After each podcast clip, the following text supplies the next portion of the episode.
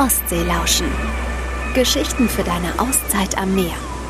Der Podcast von der Ostsee Schleswig-Holstein. Ja, willkommen bei Ostseelauschen. Schön, dass ihr wieder dabei seid. Ich kann schon mal so viel verraten. Heute wird's kuschelig, denn wir sind zu Gast in Eckernförde. Und ja, es ist immer noch Winter. Wir haben ein bisschen kalte Hände und kalte Nasen. Aber das ist nicht schlimm, denn in Eckernförde gibt es so viele tolle Dinge, die man sehen und machen kann. Unter anderem die alte Fischräucherei.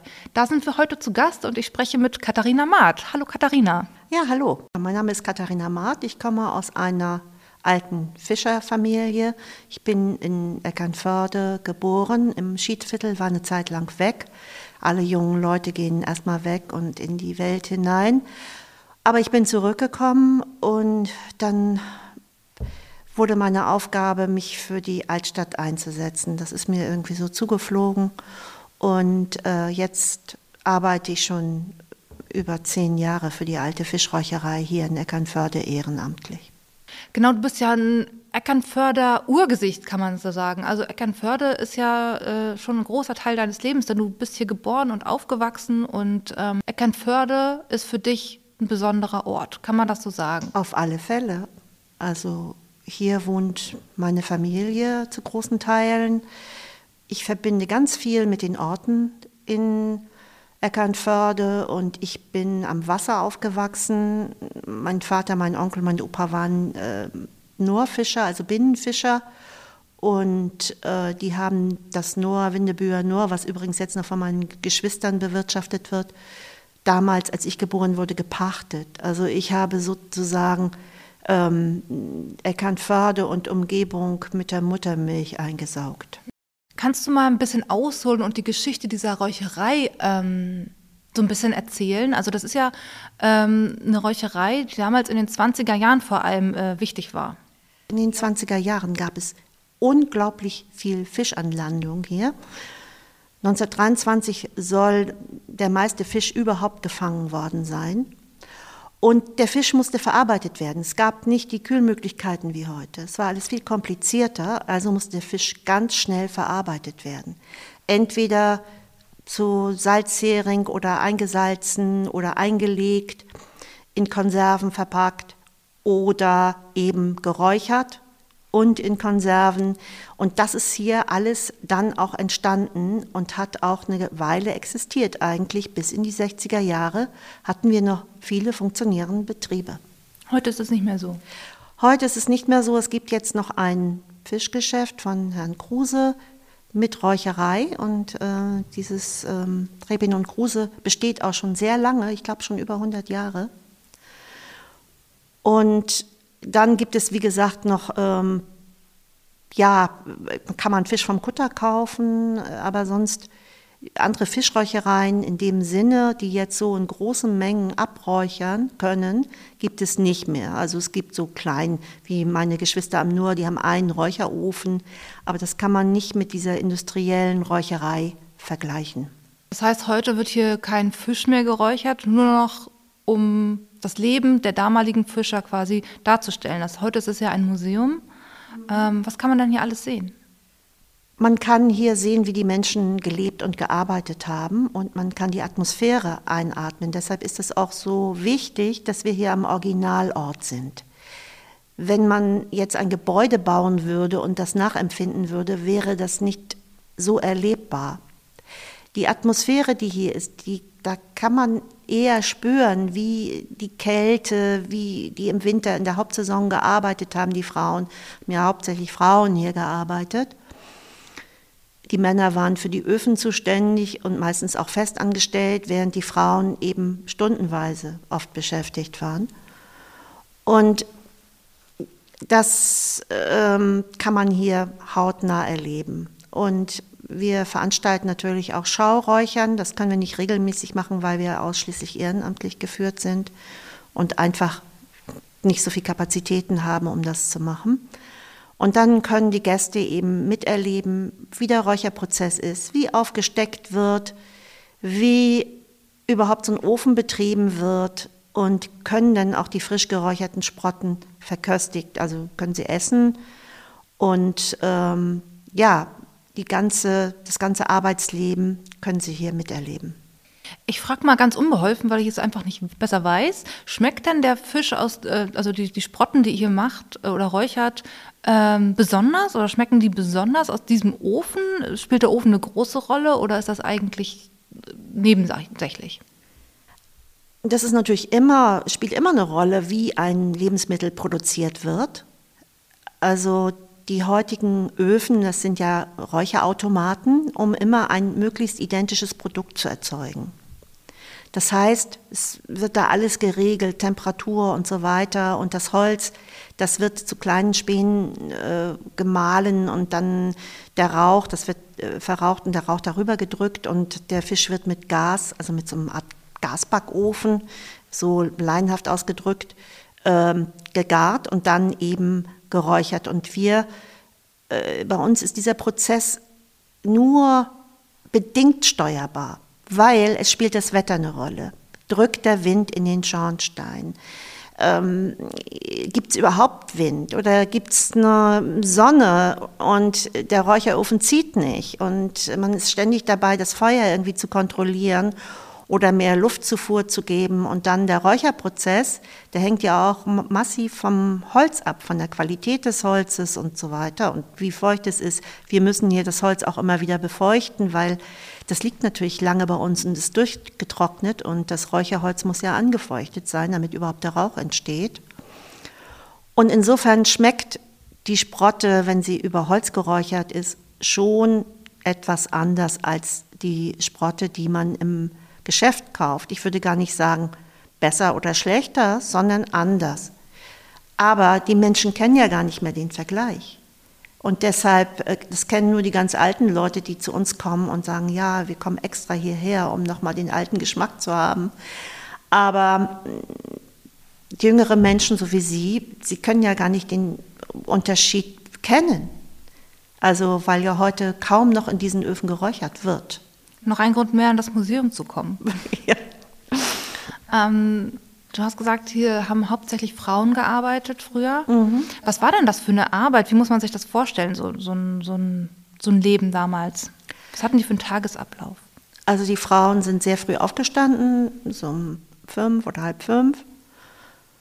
Und die sind dann von den Räuchereibesitzern, Betreibern sozusagen per Klopfen aus ihren Betten geholt worden oder von ihrem Frühstückstisch weggeholt worden. Die wohnten ja alle hier im Umfeld. Also die Altstadt war ja ganz eng bebaut. Teilweise sind da jetzt ja auch schon Lücken, aber mit ganz vielen kleinen Häusern. Und da haben überall ein oder zwei Familien drin gewohnt. Und dann sind die Frauen gekommen und haben den Fisch vorbereitet fürs Räuchern. Das heißt, die Fische aufgesteckt oder eben, wenn man die dann eingelegt oder mariniert hat oder gesalzen hat, ausgenommen. Manche Fische werden ja auch ausgenommen zum Räuchern oder flach geräuchert. Die Aale müssen gebrüht werden vorher, ausgenommen und gebrüht werden. Und das waren alles Arbeiten, die die Frauen gemacht haben. Und dann sind dann ähm, um sieben oder sowas oder schätze ich mal so, ich weiß es nicht genau, wird vielleicht auch unterschiedlich gewesen sein, sind dann die Männer gekommen und haben die Öfen aufgeheizt und die Fische abgeräuchert. Und die Frauen haben natürlich immer weiter, den ganzen Tag über, so lange, bis der Fisch eben alle war, der angekaufte Fisch, äh, weiter aufgesteckt und dann ist so lange geräuchert worden, bis eben sämtlicher Fisch, äh, frischer Fisch abgeräuchert war. Das, das war eben unterschiedlich. Es waren nicht so geregelte Arbeitszeiten. Ja. Also es war schon ein Leben, was wir heute so gar nicht mehr kennen, weil es diese Räuchereien in diesem, in diesem Sinne gar nicht mehr gibt. Ähm, mhm. Also so wie sie heute hier stehen. Heute würde das überhaupt nicht mehr erlaubt sein. Mhm. Also auch die Kälte in diesen Räumen, es war ja kein Raum beheizbar. Die Frauen die mussten sich unglaublich dick anziehen. Deshalb wird man auf allen Fotos irgendwie ein bisschen korpulentere Frauen sehen, weil sie mehrere Röcke und Pullover und Jacken übereinander gezogen haben und darüber dann noch die Schürzen. Und man muss sich vorstellen, es hat unglaublich gerochen. Das werden Sie von allen Älteren, die hier noch gearbeitet haben, auch hören, weil man diesen Fischgeruch gar nicht aus den aus der Kleidung herausbekommt. Die haben ja auch keine Funktionskleidung gehabt, so wie wir heute, und auch nicht die Waschmittel und auch nicht die Waschmaschine, die wir heute haben. Und selbst heute ist es schwierig, wenn man immer mit Fisch arbeitet, den Geruch aus der Kleidung zu bekommen. Weil dieses sich zersetzende Fischeiweiß, das ist unglaublich hartnäckig. Ähm, und deshalb, die Menschen mussten einfach viel mehr Gerüche aushalten. Es hat ja sowieso überall gerochen. Die Plumpsklos, die Fischabfälle, der Rauch, die Ofenheizung. Also es hat sehr intensiv gerochen. Und am Hafen hat es natürlich auch gerochen nach Teer und Fisch und also und Pferd natürlich mit Pferd und Wagen. Wir haben ja auch einen Pferdestall. Die, alle Räuchereien haben mindestens ein Pferd gehabt, um die Ware vom Hafen zu holen und dann zum Bahnhof zu bringen, die fertig geräucherte Ware. Und insofern sind wir heute viel geruchsempfindlicher. Wir, bei uns muss ja alles duften. Und ähm, ich glaube, das wäre heute so gar nicht mehr zu genehmigen. Die Öfen sind ja sowieso auch entsprechend nicht den hygienischen Vorschriften. Heute muss alles aus Edelstahl sein. Und insofern ist das eine vergangene Zeit und wir wollen das auch überhaupt nicht idealisieren, weil die Arbeitsbedingungen waren unheimlich hart. Man kann sich das wunderbar vorstellen, so wie du das gerade beschrieben hast. Es klingt jetzt nicht gerade nach Abenteuer und Spaß, sondern nach wirklich harter Knochenarbeit. Ähm, man sieht ja auch im ganzen Museum noch Bilder davon und äh, die Öfen sind noch da und äh, man kann sich wirklich vorstellen, wie hier gearbeitet wurde. Und trotzdem geht es ja heute ein bisschen ruhiger zu. Im Moment ist das Museum zu, aber ihr wollt bald wieder aufmachen. Ja, man kann Führungen buchen. Also ab fünf Personen nehmen wir inzwischen so Gruppen an. Die können sich per E-Mail oder telefonisch bei uns melden und ähm, dann kann man einen Termin vereinbaren. Und dann gibt es Führung und das, wir zeigen dann auch unseren Film. Also das ist nochmal ganz gut zur Ergänzung und überhaupt zu sehen, wie es aussah. Das ist heutzutage so schwer vorstellbar, weil die Altstadt ja so, ja, so pittoresk und nett geworden ist mit den ganzen Blumen und so weiter. Und alle sagen, wie bezaubernd. Und äh, früher haben alle die Nase gerümpft. Noch als ich Kind war, haben mir die Leute die Nase gerümpft, wenn sie hier in die Altstadt sollten. Das kann man sich heute überhaupt gar nicht mehr vorstellen. Nee, absolut nicht. Heute ist es ja eigentlich Anlaufspunkt für Touristen und die wollen alle herkommen und das sich angucken. Ja, genau. Also Eckernförde hat einen ganz großen Strukturwandel mitgemacht. Also durch den Niedergang der Fischerei und der Fischindustrie ist natürlich der Tourismus gewachsen. Also auch der Strand und, und so weiter war ja früher, ist da der Müll entsorgt worden. Der Müll war früher natürlich nicht so schlimm wie unser Müll heute, weil es ja hauptsächlich Dinge waren, die auch verrottet sind, aber trotzdem hat es gerochen und war nicht besonders toll. Und ähm, ja, das ist so auch allein dieses, dieses Geruchserlebnis, was die Leute hier haben, wenn sie zum Räuchern kommen. Und viele rennen dann auch raus und meinen, das können wir nicht aushalten und sowas ist so streng und so. Und dann denke ich mir, ja, das haben die Menschen Tag für Tag ausgehalten. Ja. Absolut. Also manchmal muss man vielleicht äh, ja das nicht so idealisieren und sich das so romantisch vorstellen. Da fährt der, der Fischer äh, mit seinem Boot äh, hinaus aufs Meer und alleine und dann kommt er im Sonnenaufgang natürlich auf glitzerndem Wasser zurück und dann wartet da die Frau und freut sich, dass er so viel Fisch mitgebracht hat. Das ist ja natürlich ähm, eine Geschichte, die halt nur gut, gut, klingt, aber in Wirklichkeit natürlich ein bisschen härter war. Heute ist es ja so, dass, ähm, dass du trotzdem sagst, ähm, man muss dieses Leben irgendwie so ein bisschen ähm, zeigen, wie das war. Und das ist ja auch wirklich eine Herzensangelegenheit, denn du machst das Ganze ja hier ehrenamtlich mit deinem Team. Das Museum steht ja eigentlich nur jetzt gerade hier so da, wie es ist, weil Leute wie du sich dahinter geklemmt haben und alle ihre Kraft und Energie da reingesteckt haben und gesagt haben, wir wollen, dass ähm, diese alte Fischräucherei ein Museum wird und dass ähm, dieses Leben, was es früher hier gab, sichtbar wird für die Menschen.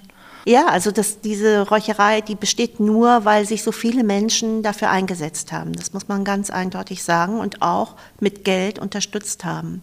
Ohne die vielen, vielen Spender und Unterstützer, auch Firmen haben uns unterstützt und äh, uns ihre Dienstleistung geschenkt wäre das überhaupt hier gar nicht möglich gewesen. Und die vielen Leute, die hier immer ständig gearbeitet haben, Sonst würde das jetzt nicht so aussehen, wie es jetzt aussieht. Wir haben zwar auch viele Fördermittel bekommen, aber wir haben bestimmt noch mal das Gleiche. Also es ist ein Millionenprojekt, kann man sagen. Ähm, das Gleiche haben wir noch mal an Ehrenamt hier dazu gefügt. Ja, das ist für euch ein Herzensprojekt. Gibt es einen bestimmten Grund, der dir sagt, das ist mein Antrieb, darum mache ich das hier alles?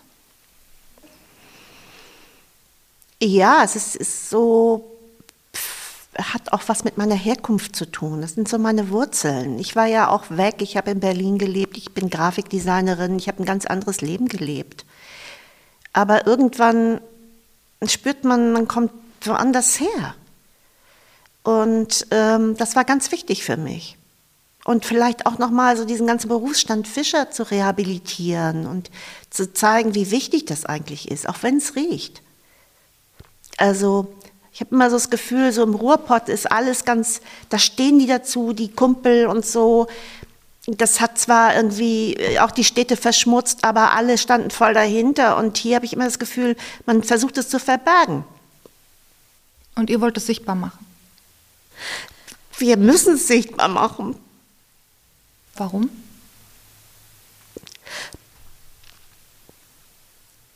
Weil Eckernförde dadurch bekannt geworden ist und äh, weil viele Menschen davon gelebt haben und weil es zur DNA von Eckernförde gehört. Ja. Man hört und man sieht auch, dass äh, dir das Thema sehr nahe geht und das sehr emotional für dich ist und ich finde das total wichtig und ich danke dir sehr, dass du uns so daran teilhaben lässt, weil es ist nicht selbstverständlich, dass jeder so über seine, seine Leidenschaft und Emotionen so sprechen kann. Also vielen Dank dafür. Ja, gern geschehen. Wer gut aufgepasst hat und sich unser Video zu Ostelauschen angeschaut hat, der äh, hat gesehen, dass du was versprochen hast. Du wolltest nämlich die Geschichte zu deiner Mütze erzählen, die du im Video trägst. Ja, diese Mütze ist eine besondere Mütze, ist eine Eckernförder-Mütze. Die war ganz typisch für die Eckernförder Fischer hier. Und ich weiß nicht, ob du das gesehen hast, die hat ja eine Kordel und ursprünglich war diese Kordel dazu da, dass man die Mütze so unterm Kinn zumachen konnte. Das ist natürlich heute nur noch eine Zier. Die Zierde ist übrig geblieben, die geflochtene Kordel. Das kann man heute nicht mehr machen, die ist viel zu kurz. Aber früher war das der Sinn dieser Sache, damit man die Mütze bei Wind nicht verlor. Und die Mütze unterscheidet sich von Elbsegler oder äh, vom Prinz Heinrich Mützen, weil die hat einen sehr großen Teller und äh, auch einen relativ großen Schirm. Und wenn man die zusammen nebeneinander sieht, dann erkennt man auch die Unterschiede. Wo kriegt man die denn her? Wir haben ja noch ein Hutgeschäft hier.